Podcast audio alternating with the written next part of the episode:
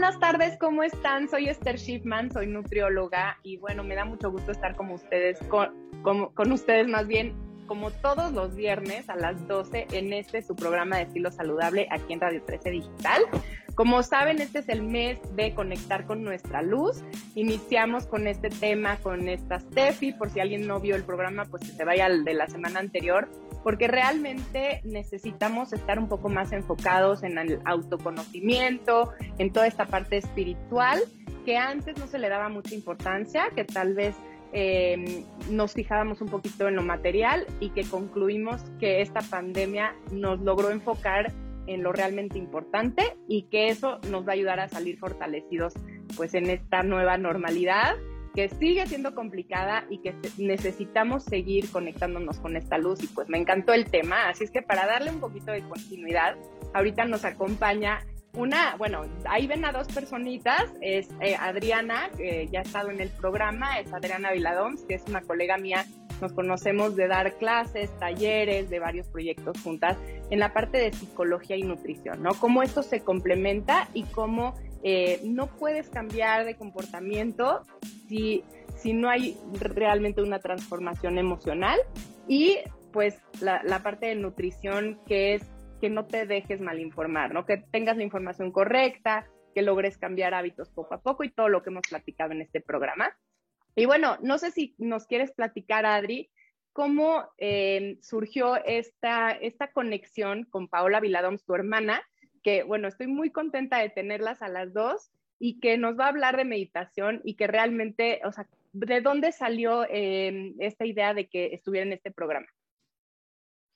Gracias, Esther. Pues mucho gusto a todos. Eh, me da mucha alegría volver a estar acá porque además este es un programa que informa, guía y creo que pues alienta a la gente a, hacer las cosas de manera diferente.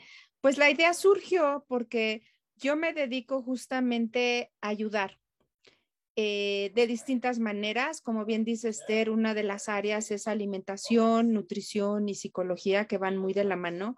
Pero yo estoy convencida que hay muchas maneras de ayudar a la gente y desde distintos puntos. Entonces, creo que estos momentos difíciles que hemos pasado es como para echar mano de qué más hay, qué más hay y de dónde podemos nosotros aprender para trabajar en nosotros, porque eso es un poquito, de ahí salió la inquietud, Esther, de trabajar en nosotros, este, eh, para poder estar mejor y justamente para lograr el bienestar hay que hacer algo al respecto. Entonces, por eso surgió el que Paola, que se ha metido mucho al tema de la meditación, pudiera ser parte de esto este, para orientar a la gente en de qué otra manera puede, puede buscar estar mejor, ¿no? Todo enfocado al bienestar.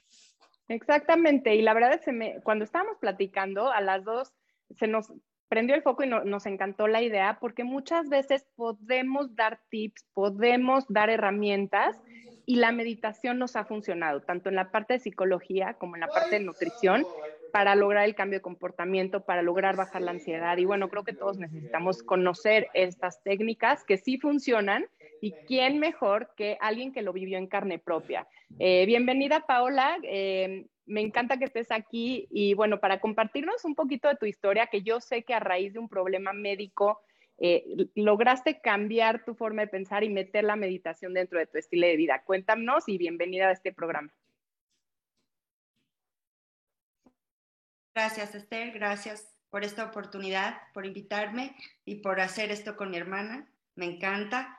Eh, efectivamente, sí fue por un problema de, por un problema médico yo tuve un problema hepático medio serio, que eso fue lo que me orilló. Yo ya meditaba antes de, esta situación de mi hígado, pero digamos que la meditación me llevó un poquito de la mano a poder sobrellevar los pronósticos, los diagnósticos y demás, pero también hizo que me adentrara mucho a mi cuerpo, porque como yo no sabía qué iba a pasar conmigo, para mí era muy importante el trabajo interior.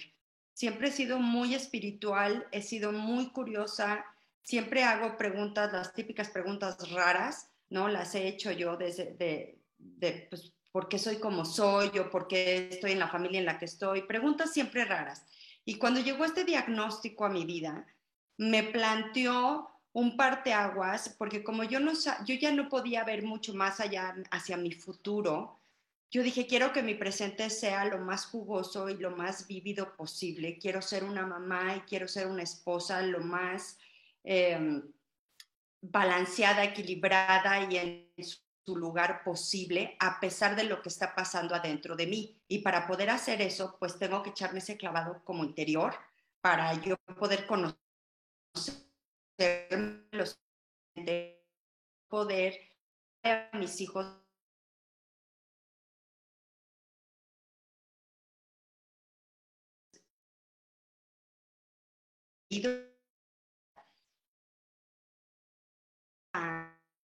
la enfermedad a fuerza tuviera que tener ese, lo único que yo tenía control era de mi trabajo interior, era de como de, de mi alma, porque la parte médica no estaba en mis manos. A mí los doctores me dijeron, no tiene cura, no tiene tratamiento, entonces, pues básicamente, pues encuéntrale, búscale. Me puse a estudiar mucho sobre el hígado y me dediqué a cuidar solamente al hígado.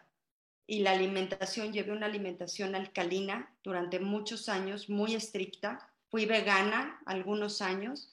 Entonces, todo se basaba como en el mundo material y no podemos olvidar que no nada más somos un cuerpo y no nada más somos una mente, también somos un espíritu y tenemos como que aprender a englobar a esos tres, a que se engarcen esos tres para que podamos de verdad ser lo que, a lo que venimos, ¿no? Que, no se nos olvide nuestra función.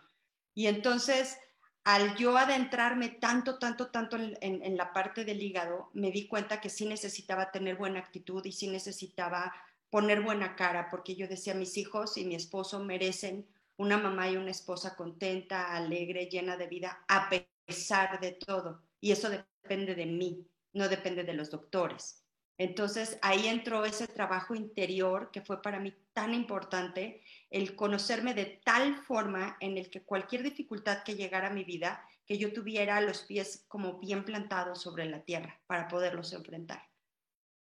Me encanta lo que platicas, porque, bueno, no sabía por completo tu historia, pero es impresionante. Yo creo que mucha gente está viviendo cosas similares de la incertidumbre de lo que viene y creo que es muy importante enfocarnos en el presente y en cómo eh, pues salir más fortalecidos. Y la única manera es pues tratando de estar tan en el interior que puedas ser feliz a pesar de lo externo y de la incertidumbre y del miedo y de todo lo que nos está rodeando, ¿no?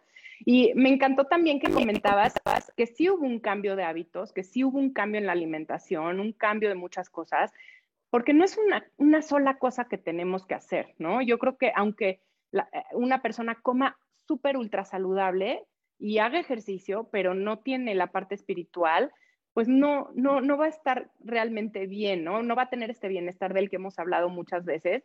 Y es un poquito de todo, ¿no? Tú lograste el cambio de hábitos, pero el estar bien contigo misma, pero la parte de la meditación y todo eso te hizo pues sanar y estar aquí con nosotros hoy dando tu testimonio, pero además ayudando a muchas personas con la meditación, me parece, ¿no? Que te, te enfocaste en este tema y si quieres platícanos qué es la meditación. Pues mira, para mí la meditación es como sentarte contigo mismo, es como escuchar tu alma, es darte esos minutos del día en donde tú te sientas, cierras tus ojos y te conectas contigo. Es una especie como de autocontrol en donde tienes una manera de ver desde otra perspectiva tus pensamientos, tus emociones, tus sentimientos y desde ese lugar poderlos acomodar en donde merecen, donde necesitan estar. Para mí la meditación ha sido como ese espacio de silencio en donde me encuentro conmigo misma, me encuentro con, como le digo yo, con mi niña interior, para que desde ese lugar yo pueda saber, a ver qué está pasando, qué está pasando con tu vida, qué, está qué estás pensando, por qué estás pensando lo que estás pensando o qué estás sintiendo.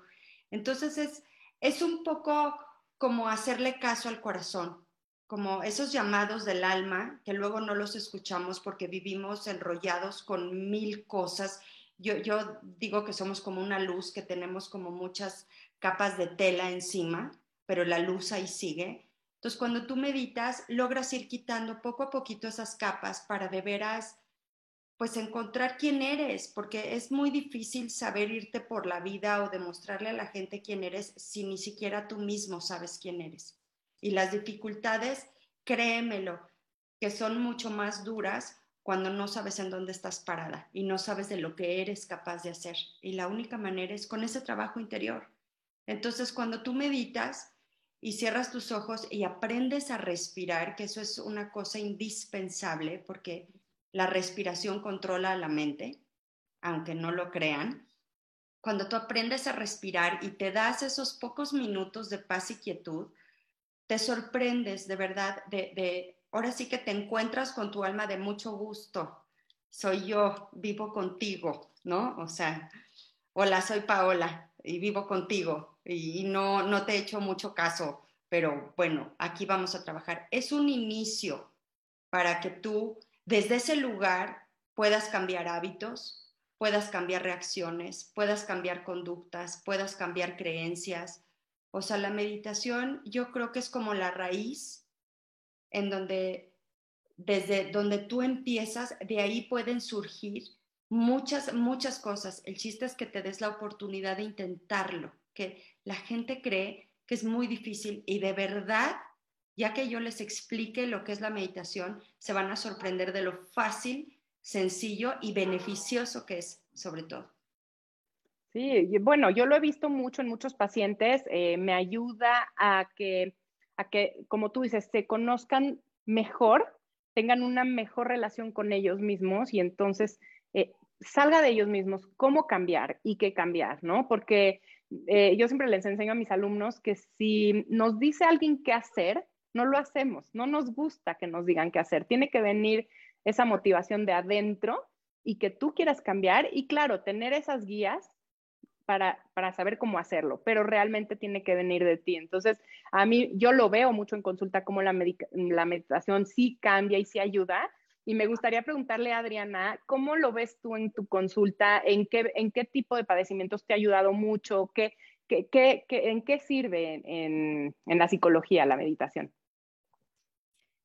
La verdad es que sirve muchísimo, aunque yo solo recientemente es que he empezado a ver un poquito más de pacientes que meditan, porque no, creo que está cobrando fuerza actualmente y antes no tanto, antes solo ciertas personas. Sí hay gente que hace yoga, por ejemplo, pero no en toda el todos los tipos de yoga hay meditación.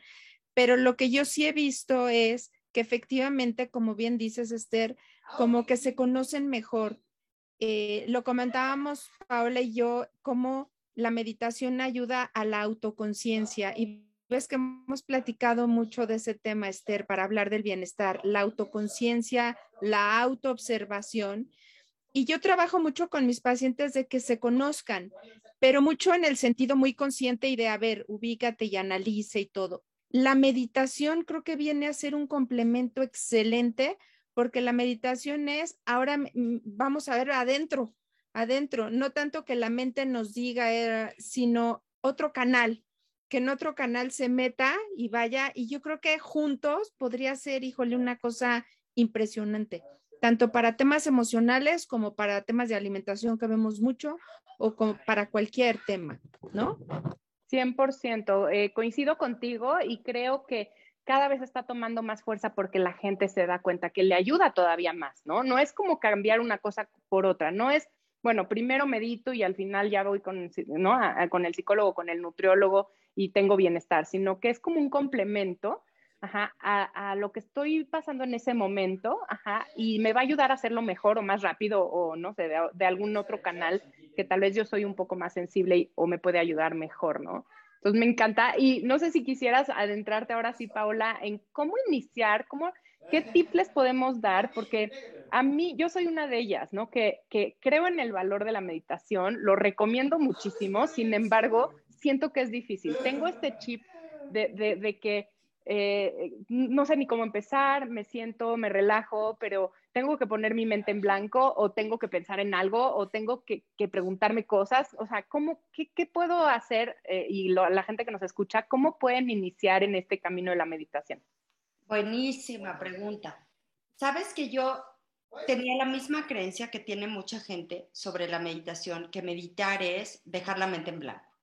Entonces a mí me parecía como, pues imposible. Yo decía, ¿cómo le hago para dejar mi mente en blanco? No puedo porque tengo miles de pensamientos que tan solo el pensamiento de deja la mente en blanco, ya, con eso ya. Y la verdad que no es así. Los pensamientos no los podemos evitar. Lo que podemos hacer es acompañarlos. No es ni siquiera quitarlos de no quiero pensar en nada, ni tampoco se trata de engancharnos en un pensamiento, ¿no? De ¡Ah! se me olvidó pagar la luz, híjole, me la van a cortar. Y entonces yo en lugar de meditar, yo ya estoy pensando ya que esto se acabe rápido para poder ir a apagar la luz. La verdad que no. Yo lo que le recomiendo a la gente en primer lugar es cuando tú te sientes a meditar y te vengan pensamientos porque te van a venir y te van a venir muchísimos. Y lo dice un budista que yo admiro muchísimo, que es un monje que se llama Thich Nhat Hanh. Yo aprendí parte de ciertas meditaciones con él. Es que cuando venga un pensamiento,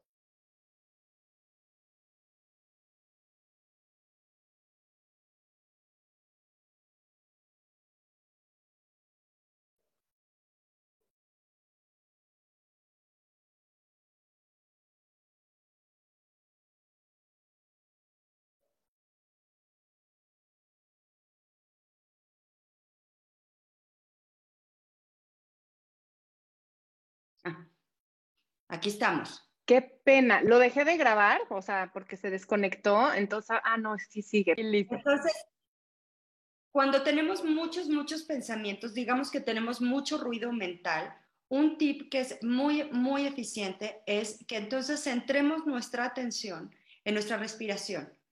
Cuando jalamos el aire y lo metemos por nuestra nariz, poner atención en qué cantidad de aire entra, si tengo tapada la nariz o no, cuando se inflan mis pulmones, retengo el aire, cómo siento, cuánto tiempo aguanto reteniendo el aire y a la hora de que yo saco el aire, cómo sale el aire. Entonces, tu atención en lugar de estar en si tienes que pagar la luz o tienes que ir por tus, tus hijos a la escuela, está puesta en la respiración. Vas a salirte, porque otra vez va a venir otro pensamiento de que no le mandé el mensaje a mi marido. Híjole, me va a matar, no le mandé el eh, regresas a la respiración. Esto es cuestión de práctica, es como un músculo. Van a venir muchos pensamientos como changuitos en la cabeza que van a empezar a brincar y tú lo único que tienes que hacer es regresar a tu respiración. Ya me di cuenta que me distraje, regreso y otra vez me di cuenta que me distraje y regreso. Y a lo mejor lo vas a tener que hacer cientos de veces. Esto es práctica, es entrenar a nuestro cerebro a que ponga la atención en donde nosotros queremos que la ponga. Recordemos que la meditación nos ayuda a tener un autocontrol de nuestra mente. Nosotros nos volvemos los observadores de nuestra mente y no nos volvemos los esclavos de nuestra mente. Entonces la meditación te da como ese superpoder. No va a controlar a la mente al 100%, pero va a indicarle como por dónde. Y lo único que hay que hacer es cerrar tus ojos y concentrarte en tu respiración. Si se infla tu estómago, si el, si el aire sale y silba un poco cuando sale, y viene un pensamiento, regresas. Y viene y regresas. Y créanme que con la práctica llega un momento en el que tú respirando y poniendo la atención en tu respiración, vas a ver pasar los pensamientos sin engancharte en ninguno. Pero donde tú pones tu atención, sucede magia. O sea que tú vas viendo tus pensamientos ya que lo ejercitas, ¿no? Y entonces eres capaz de que vayan pasando y te das cuenta que por aquí va, ¿no? En esto tengo que trabajar. ¿Es así, algo así? Exactamente, ahí tengo que trabajar, pero no me quedo, no me detengo en eso. Simplemente ah. reconozco, en eso tengo que trabajar, mi cerebro lo registra, pero el momento que lo registra regresa a lo que estaba haciendo. Es como cuando estás en el teléfono, ¿no? Y tu hijo está, mamá, mamá, mamá, y tú estás en el teléfono y le dices, espérame tantito. Entonces le pones atención a tu hijo, dame una paleta, deja que cuelgue y ahorita te la doy, y regresas a la llamada es un poco lo mismo que hace el cerebro. Reconoce esa distracción, dice, ok, ya te vi, pero ahora regreso a donde estaba. Y con la práctica llega un punto en el que tú puedes seguir en el teléfono, por, por ponerlo como un ejemplo así, y al mismo tiempo vas a ver que tu hijo necesita la paleta y vas a poder decirle a tu hijo, ahorita te la doy, y vas a poder seguir en la llamada. Eso es lo que tú le enseñas a tu cerebro. Tu cerebro puede hacer eso y un millón de cosas más. Pero el chiste es decirle al cerebro cómo hacerlo, porque nosotros luego lo dejamos como caballo desbocado, que haga lo que quiera, cuando quiera, como quiera, y luego nos quejamos, ¿no? Es que me siento fatal y es que estoy estresado y estoy preocupado. A ver, le has dicho a tu cerebro, oye, creo que tengo dos, tres este, consejitos, ¿no? Para funcionar mejor. Y dejamos que nuestro cerebro se convierta en nuestro cuerpo, porque también nuestro cerebro, al no tener el control que nosotros queremos, pues él maneja las hormonas como se le pega su gana. Y el único daño colateral de eso también es nuestro cuerpo. Sí, se me ocurre, digo, ahorita que te escucho, pienso en el mindfulness, ¿no? Como esta parte de hacer una pausa, estar en el momento presente, tal vez como esta parte de la meditación es poner una pausa y estar en el presente de tu mente, ¿no? De tus pensamientos. Eh, ¿Cómo los, los asociarías? ¿Es lo mismo? ¿Son cosas diferentes? El pues, mindfulness y la meditación.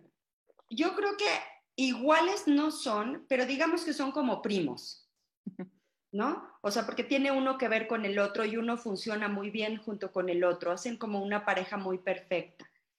El mindfulness es poner tu atención y darte cuenta, pero más como en tu, en tu ambiente, en lo que te rodea, en lo que haces, cómo lo haces, en el tiempo en el que lo haces, en el lugar en el que lo haces.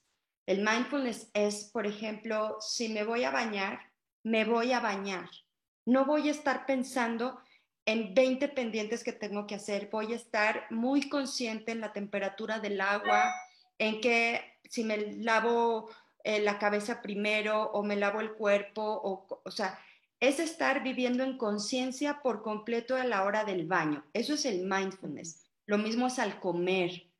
También hay una cosa que se llama body fullness, que es estar en conciencia con tu cuerpo, cómo me siento, cómo estoy, tengo frío, tengo calor, tengo hambre, me pica la cabeza, la ropa que tengo está cómoda o me queda apretada. Es poner atención, pero digamos que de la mente hacia afuera. Y la meditación es poner la atención de la mente hacia adentro. La meditación también nos hace que podamos tener ese mindfulness dentro de nuestro cuerpo. ¿Cómo me siento? Me siento inflamada porque me comí algo que no debía. O tengo sed, tengo hambre, me duele la cabeza. Ese tipo de cosas, digamos que es parte de que tú le tomas responsabilidad cuando estás meditando, ¿no? Porque tú puedes como desmenuzar un poco por qué me duele la cabeza y desmenuzas un poco cómo ha sido mi día entonces, no es tanto que tú estés viviendo tu día en mindfulness, sino que en tu meditación estás haciendo un recuento de los daños o de lo que hiciste durante el día que provocó el estado en el que te encuentras en ese momento. Entonces, a mí de nada me sirve meditar X horas al día si yo no tengo un mindfulness en mi día a día, en mi entorno. Y a la inversa, a mí de nada me sirve ser una persona que aplique el mindfulness en todo lo que hace en su vida si dentro de mi cabeza tengo ruido mental. Entonces, yo creo que hacen un complemento perfecto.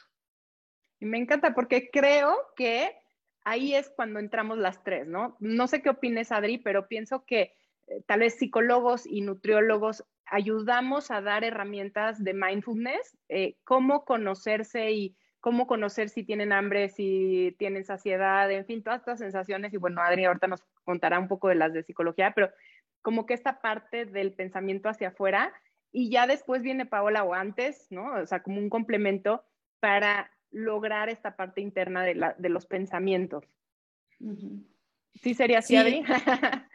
sí, coincido, coincido muy bien. Y justo yo lo asociaría, hablando de la parte emocional, por ejemplo, a la ansiedad la ansiedad, el que la gente lo pueda registrar, ¿sí? Y que pueda justamente aprender a manejarlo, ¿no? Y como la ansiedad, el enojo, la frustración y cualquiera de los, de los, de las emociones que tenemos pues todo el tiempo, ¿no? El, ahora sí que el dolor emocional, yo veo muchos pacientes que llegan con un malestar muy grande, pero no saben qué les pasa.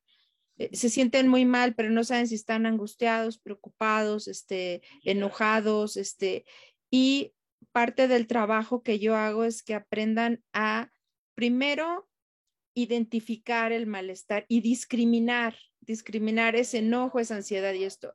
Y ahí es donde creo que cabría muy bien la meditación para como complemento exactamente de eh, el manejo de emociones, ¿no? Este, creo que, puede ser eh, algo valiosísimo, este, pues creo que para cualquier persona, ¿no, Paula? Mira, yo quisiera poner un ejemplo por, por, ahorita que estamos hablando de las emociones y todo eso. Es un ejemplo muy simple y muy sencillo, pero a todos nos ha dolido la cabeza, ¿cierto? Entonces, generalmente, cuando duele la cabeza a alguien, ¿qué es lo que van y hacen? Van y se toman, ¿no? Una aspirina o una pastilla para el dolor de cabeza. Lo que hace el mindfulness y la meditación es que hace que tengas esa pausa, que te detengas por unos cuantos segundos y digas, ¿por qué me duele la cabeza?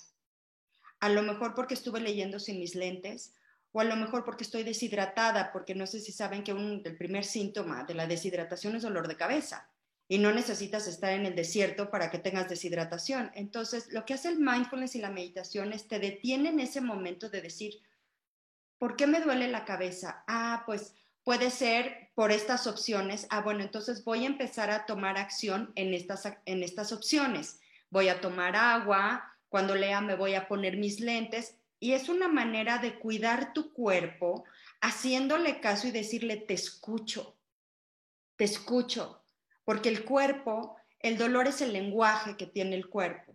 Y el cuerpo duele, pero el corazón sabe. Entonces es solamente tomarnos ese pedacito de tiempo de, darle, de escuchar y decir, ¿qué está pasando contigo? Para yo desde ahí ver cómo te ayudo. Pero si yo no me doy ese espacio y no me doy esa oportunidad de conocerme a tal forma, pues yo voy a ir y me voy a tomar una aspirina porque a mí me duele la cabeza y yo tengo que seguir mi día, cuando hay otras maneras y créeme que tu cuerpo te lo va a agradecer, créemelo. Yo coincido contigo que nuestro cuerpo nos avisa todo, nada más no lo escuchamos. Creo que vivimos en automático, muy acelerados y por eso empezar con estas prácticas nos puede ayudar a bajar un poco el ritmo. Yo creo que por eso la pandemia nos ayudó a muchos tal vez a iniciarla en la meditación, o a, aplicar un poco más el mindfulness porque teníamos un poco más de tiempo a escuchar nuestro cuerpo, que creo que es muy complicado, pero sí, sí me, me suena todo porque eh, todos esos signos, síntomas que nosotros detectamos en, el consultorio o como médicos, etcétera, eh, están, o sea, estamos acostumbrados a nada más recetar, bueno, quito el síntoma y con eso tal vez ya estoy mejor y no es cierto. Y ahora toda esta medicina preventiva o esta nutrición de prevención primordial va hacia antes de que suceda para empezar a escuchar estos mini, mini signos que ya nos dan signos de alerta y que entonces tú le puedes preguntar a tu cuerpo a ver qué pasa, ¿no? Pero bueno, qué interesante, pero nosotros como como personas, como clientes, pacientes, tenemos que exigirlo. Es decir, les digo, porque no sé si se sienten identificados, y ustedes también, eh, eh, si les ha pasado, que estamos acostumbrados a exigir ese rápido, mágico, milagroso, milagro, ¿no? O sea, remedio que me, que me quite este malestar ahorita mismo. Y me ha pasado con conocidos que es que este médico o este nutriólogo es malísimo porque pues me dijo que tenga paciencia y que me dé un tiempo y que se me va quitando y, y entonces me cambié y me fui a otro que ya me dio mil medicinas y mil cosas y estoy feliz porque ya se me quitó el dolor y no sé qué, ¿no? Y entonces yo, yo sí me cuestiono de nosotros que estamos exigiendo a los profesionales de la salud, ajá, y por eso es que nos, eh, nos están tratando de dar estas magias que nos están dañando, lastimando, porque nos quitan un poquito ese malestar, sin, sin embargo, en la raíz de, de, lo que traemos no, ni siquiera la volteamos a ver y ni siquiera se corrige. Entonces, en algún momento va a volver a votar. Entonces, qué importante es incluir la meditación, el mindfulness, para que quitemos de raíz lo que nos está pasando y que ese síntoma, que es un aviso y como tú decías, una alerta del cuerpo de algo no está bien, entonces sí realmente se quite para siempre, ¿no? O por lo menos retrasemos esta complicación o esto que viene, ¿no? A raíz de eso. Y aparte, ¿sabes lo que yo me di cuenta eh, en mi experiencia, sobre todo con esta pandemia? Que normalmente antes de la pandemia, pues la gente salía, ¿no? Y, iba a la oficina o a la escuela, al trabajo y convivía con la gente y regresaba a su casa. Y la pandemia al encerrarnos nos hizo que estuviéramos con nosotros mismos, cosa que no sabíamos cómo hacerle. Y nos enfrentamos a pues una Paola que pues no te conozco y no sé cómo eres. Y esa soledad obligó a la gente, o sea, a decir, ¿cómo soy en soledad? ¿Cómo soy en encierro? ¿Cómo soy cuando no puedo salir? ¿Cómo soy ante el miedo? Porque muchas veces tenemos esas mismas emociones, pero al salir a la sociedad y movernos en el mundo, podemos mimetizarnos y podemos guardar abajo de la alfombra muchas cosas. ¿Por qué? Porque tenemos que portar el disfraz, ¿no? De todo está bien y todo está súper padre. Pero cuando te encierran y cuando no tienes de otra más que contigo mismo, es cuando aflora a la superficie tu, tu ser, ¿no? Tu ser interior y te dice, hola, este, ¿qué tal? Este, ¿Tienes miedo? ¿Cómo le vamos a hacer? ¿No? O sea, vas a estar encerrada un mes, ¿qué vamos a hacer? Hay que conocernos, hay que hacernos amigas porque vamos a estar tú y yo solas. ¿Cómo le vamos a hacer? Entonces, por eso también es tan importante que pandemia o no, tengamos ese conocimiento interior, es tan importante de veras que, nos hagamos amigos con nosotros mismos, con nuestro cuerpo y con nuestra mente y que los hagamos funcionar a nuestro favor. Créanme que los, merecemos como amigos y no como enemigos. Tal vez esa es la razón de tanta ansiedad y depresión actual. Yo sí creo que se, se desbordó, ¿no? Y, creo que es por un mal manejo de esta parte interior, ¿no? Eh, no me conozco y tal vez ni sé cómo conocerme y estoy todo, ¿no? Mezclado mis emociones y no tengo ni idea y estoy, ¿no? Así.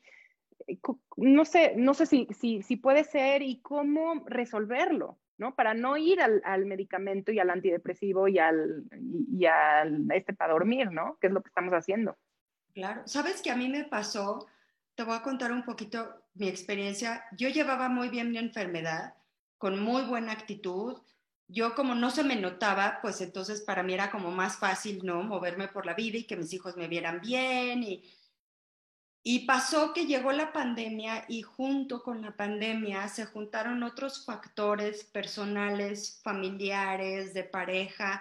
Digamos que todo se me empezó a derrumbar porque es importante que la gente sepa que los meditadores o los del mindfulness pues no tenemos una vida perfecta ni tenemos, ya sabes, la vida resuelta para, al contrario, yo creo que los meditadores somos meditadores porque conocemos el infierno, ¿no? Eso para empezar. Eso te empuja, ¿no? Te tira al precipicio y ya como a fuerzas te aventaron, órale, y pues no te quedó de otra. Y yo en mi experiencia, yo llevaba muy bien mi enfermedad, este, porque yo pues lo había aceptado y yo decía pues lo que me toca y lo voy a vivir lo mejor que pueda y bla, bla. Y llega la pandemia y llegan, te digo, todos estos otros factores a mi vida y lo que a mí me descompuso por completo es que yo oía que la gente decía que la pandemia y la gente se queda sin trabajo y está horrible, por lo menos tenemos salud. Y a mí me cayó en el 20 de decir, es que yo, no. yo ni siquiera eso tengo. Y eso para mí fue el parteaguas, porque yo creía conocerme, ¿no? Porque no, yo súper bien y súper buena actitud y mi alimentación y todo, y se me olvidó que había una parte de mí que yo no había escuchado y que por no escucharla, esa fue la que me llevó, digamos que a tocar fondo y en el fondo fue donde descubrí la manera de salir. Pero yo quiero que la gente sepa que lo que yo quiero compartir lo comparto desde un lugar en donde yo sé lo que es la oscuridad. Por eso para mí es tan valiosa la luz, porque yo sé lo que es. Por eso para mí es tan valiosa la salud, porque yo sé lo que es no tener ni la mental ni la física. Entonces yo he estado ahí. O sea, cuando la gente a mí me dice, no, esto, yo sé, porque, o sea, yo no tenía ni bien mi cuerpo ni bien mi mente. Y ya que estaba en el fondo completamente derrotada, fue que llegó la solución a mi vida. Y por eso la tomé y la tomé con todas mis fuerzas, porque dije, es esto o ya no va a ser nada y yo merezco, merezco vivir con bienestar. Entonces, vale la pena. Cualquier cosa que intentes, por muy poquita y por muy cortita que sea, de verdad vale la pena. Yo te lo digo porque yo soy un testimonio, porque yo sin haber encontrado esto del mindfulness y de la meditación y haberlo aplicado como una disciplina y con constancia a mi vida, probablemente yo no estaría ahorita aquí contigo platicando. Pero como sí lo estoy, este regalo que yo tengo necesito compartirlo con la gente, necesito repartir un poquito de este regalo que la vida me dio. me encanta, ¿no? La piel chinita y todo, de veras eres una inspiración. Y además te has metido a leer mucho, no es como que, bueno, me dijeron que cierre mis ojos y respire y así ya más o menos lo hago y ya con eso me mejoré, ¿no? Sino que realmente has, tenido un trabajo de muchísima eh, lectura, de muchísimos cursos con Joe Dispensa y con todo lo que está realmente de moda, porque como tú, muchísima gente le ha dado este valor y esta importancia a este tema y creo que le tenemos que dar cada vez más. De veras te agradezco como que, que, nos inspires, que nos motives a hacerlo y que le digamos a, a, las personas que se sienten tal vez en un lugar muy malo y que tal, tal vez están pensando igual que tú, yo ni eso tengo, o yo, yo estoy muy mal y que te escuchen y digan, sí puedo, y voy a, comprometerme. Me, encontró, me encantó tu palabra, ¿no? Me comprometí y, lo hice bien y fui constante y disciplinada, porque esa es la clave, ¿no? No hacerlo nada más dos, tres días no funciona ya, o, no sé cómo, ay, no. Eh, eh, como que estamos acostumbrados a tirar la toalla muy rápido y creo que tu testimonio nos viene a dar esa fuerza de hacerlo constante y con disciplina, con compromiso y meternos y darle esa importancia a la parte interior porque se va a traducir en la parte física definitivamente, ¿no? Y ahora me gustaría preguntarle a Adri, ¿tú cómo has visto esta transformación en tu hermana, ¿no? De, cuando supo que, tenía este, este padecimiento eh, hepático y ahora, ¿cómo la ves? Yo creo que han sido varias etapas. Como ella dice, cuando fue el 2011 y le dieron, bueno, desde el 2010 le dieron el diagnóstico y se pusieron a buscar muchísimos doctores, cosas, este, explicaciones. Creo que fue en el 2011, incluso una cirugía, una cirugía muy grande, muy riesgosa, como para tratar de paliar un poquito esta situación y vino un cambio, un cambio en el estilo de vida en muchos sentidos, como ella dice, de comer diferente, su estilo de vida y todo. Pero además, sí, desde ahí se puso a estudiar muchísimo, muchísimo. Y creo que la pandemia fue otra etapa donde fue como otro golpe, ¿no? Fue un trancazo así como, oye, y fue justamente eso de que justamente sí lo había compartido con la familia de, pero pues yo ni salud, o sea, este, híjole, este, pero entonces eso, como ella bien dice, le dio la fuerza para meterse un poco más a todo esto de la meditación, pero ya en un programa muy claro, muy estructurado, justo con este doctor que tú mencionas, Esther, el Joe Dispensa, de tomarlo en serio, pero ya incluso como, incluso como una capacitación para aplicarlo a ella y sí poderlo en algún momento próximo replicarlo, ¿no? Para ayudar a otras personas, pero fue tomarlo de manera muy seria y sobre todo yo vi muy positivo porque yo estoy pues mucho en la parte, tú me conoces como científica, ¿no? De la ciencia y todo el que todo esto que ella está haciendo tenga una base científica, a mí me da mucha paz y tranquilidad y me gusta aún más, porque al ver que sí se demuestra que sí hay un efecto, justamente como ella decía en las hormonas, que sí, que el pensamiento tiene un efecto este abrumador en nuestro cuerpo y en nuestra conducta, porque nosotros lo vemos yo desde la parte de psicología en todo el enfoque cognitivo conductual y todo. Y esto es como un complemento y es como meterse un poco más y sí darle el valor el que tiene a los pensamientos. Entonces yo vi que con la pandemia Paola agarró como más fuerza, más fuerza esta, este taller al que fue de, de, este doctor Joe Dispensa, creo que le, como que le llenó de vida, le llenó de vida y le dio fuerza para seguir este, como, como más seriamente en lo de la meditación, aunque ella ya lo hacía muchos, muchos años atrás, pero sí, y yo sí vi el efecto, sí vi el efecto de la meditación en la salud, por eso es que nos interesó mucho meternos un poco más al tema y estamos haciendo un proyecto juntas sobre meditación y salud y emociones, porque se está viendo que tiene, tiene un resultado, o sea, sí lo hay. Y está demostrado científicamente que eso a mí me da mucha paz. No es un rollo acá, ay, pues este, la meditación y medio que funciona. No, me gusta que tenga una base científica, se me hace más acorde a mi formación. Pero sí he visto un cambio, un cambio en Paola y un enriquecimiento como persona, una mujer empoderada, una mujer como muy muy sólida en cuanto a lo que sabe, en cuanto a lo que cree, en cuanto a lo que hace. Yo creo que le da una fuerza impresionante. Y bueno, cualquier, cualquier persona puede meditar, ¿no? Lo que entiendo es que cualquier persona se puede dar esta oportunidad y, pues ojalá y esto sirva para que lo hagamos, ¿no? Para que realmente nos movamos hasta, hasta esta parte interior que no le habíamos dado eh, su real valor y que creo que ahorita eh, va a resurgir mucho, lo necesitamos urgentemente y bueno, ojalá que hagan, o sea, tengamos muchas Paolas, muchas Paolas, ¿no? De gente que, que sale adelante y que, y que dentro de la oscuridad encuentre esa luz, ¿no? Y se conecta con esa luz y bueno, que, que puedas seguir compartiendo esa luz con todos los demás. Y bueno, nada más para cerrar este programa, que, que lástima que no te puedo tener aquí todo el día, pero queremos aprender mucho de meditación. No sé si quisieras decir algo más que nos haya faltado, eh, que le pueda ayudar a la gente de este tema. Pues solo el único consejo que yo les doy es que de veras se den la oportunidad, que todas las creencias de que meditar es difícil y que yo no puedo y que yo no estoy capacitado se las quiten de la cabeza, que se den esos tres o cinco minutos de ahorita vengo, voy al baño. Le comentaba a mi hermana que yo tengo una amiga que es una de mis mejores amigas que me enseñó mucho de lo que sé, que cuando eran los niños chiquitos y peleaban, eh, ella decía, ahorita vengo, voy al baño, y ahorita vengo, voy al baño, y yo decía, oye, pues ¿cómo, cuántas veces va al baño? Y luego me dijo, es que yo digo, ahorita vengo, voy al baño, entro al baño dos minutos, me concentro, respiro profundo, ¿no? Estoy conmigo y salgo y ya salgo una mamá completa y una mamá balanceada y equilibrada para lidiar con mis hijos, no una mamá histérica. Eso a mí se me quedó súper grabado. Entonces, cualquier persona de verdad, cuando se sientan en una situación de reto o dificultad o en un momento difícil, regálense tres, cinco minutos, cierren sus ojos, respiren profundo, conéctense, sientan su corazón.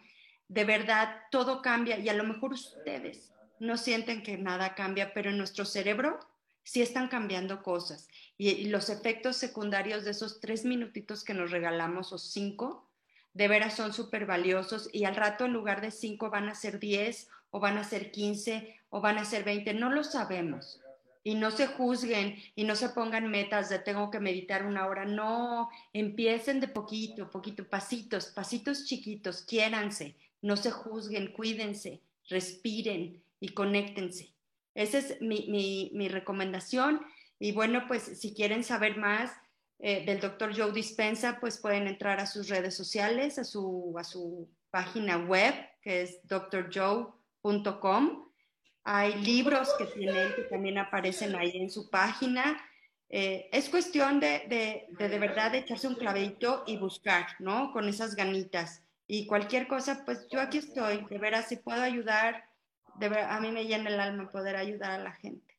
Ay, me encanta. Digo, antes de irnos, ¿Hay alguna hora especial o una hora que se dé mejor la meditación o que se recomiende o algún espacio o características que tenemos que cuidar? Pues el espacio, digo, de preferencia tiene que ser un espacio que no haya mucho ruido, que no haya muchas distracciones, pero pues yo creo que para empezar puede ser desde el baño. Desde el este, baño, es lo que iba a decir. Sí, o sea, el chiste es encontrar, el chiste es decir, no importa cómo sea, yo me escapo y en la esquina, ahí me paro y ahí cierro mis ojos, no importa. Lo ideal es que tengas un lugar en donde puedas sentarte en paz, que haya silencio y que no hayan distracciones.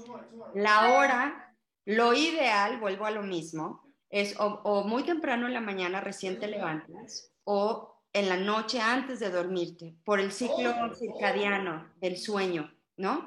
Porque el cerebro en la noche está listo para descansar, tú descansas, pero él sigue trabajando, y en la mañana que recién te levantas, el cerebro está como fresco, ¿no? Para iniciar el día.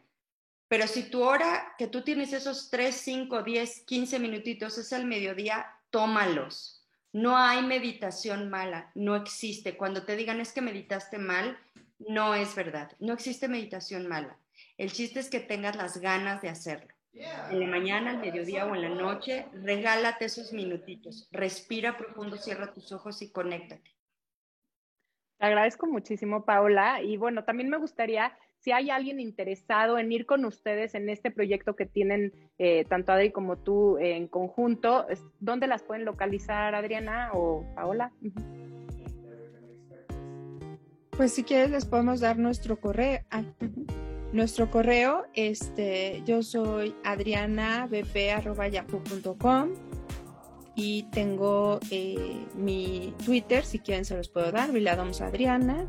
Y el Instagram es Adriana Viladoms, este, por ahí puede ser, o directamente con Paola. Es un proyecto, Paola, Esther, sí quiero decir que estamos arrancando, lo estamos armando, pero pues próximamente se va a echar a andar como para unir, unir este, no solo a dos hermanas, sino dos formas de hacer las cosas, ¿no? Entonces, este, tu correo.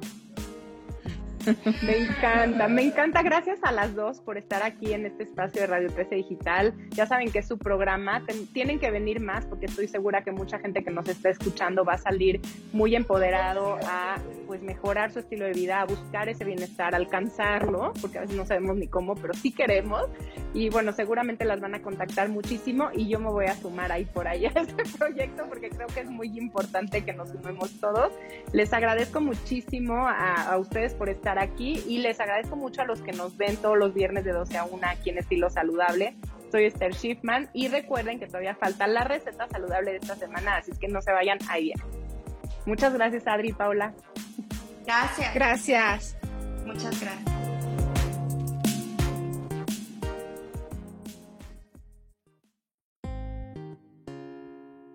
Esta vez, la receta saludable de este viernes será un smoothie de jamaica, almendras y frutos rojos. Ingredientes. 4 litros de bebida de almendras, 120 gramos de flor de jamaica secas picadas, 10 gramos de brotes de lavanda seca, este es opcional, 70 mililitros de jugo de naranja fresco sin pulpa, 500 gramos de mantequilla de almendras, 1 kilo de fresas enteras, 450 gramos de frambuesas enteras y 100 gramos de jengibre. Preparación. Coloca la bebida de almendras, la jamaica y la lavanda en una cacerola. Deja hervir a fuego lento, retira del fuego y deja reposar durante 30 minutos. Agrega los ingredientes restantes y mézclalos con la batidora hasta que se combinen. Cuela con una coladera fina, sirve y disfruta. Decora con almendras.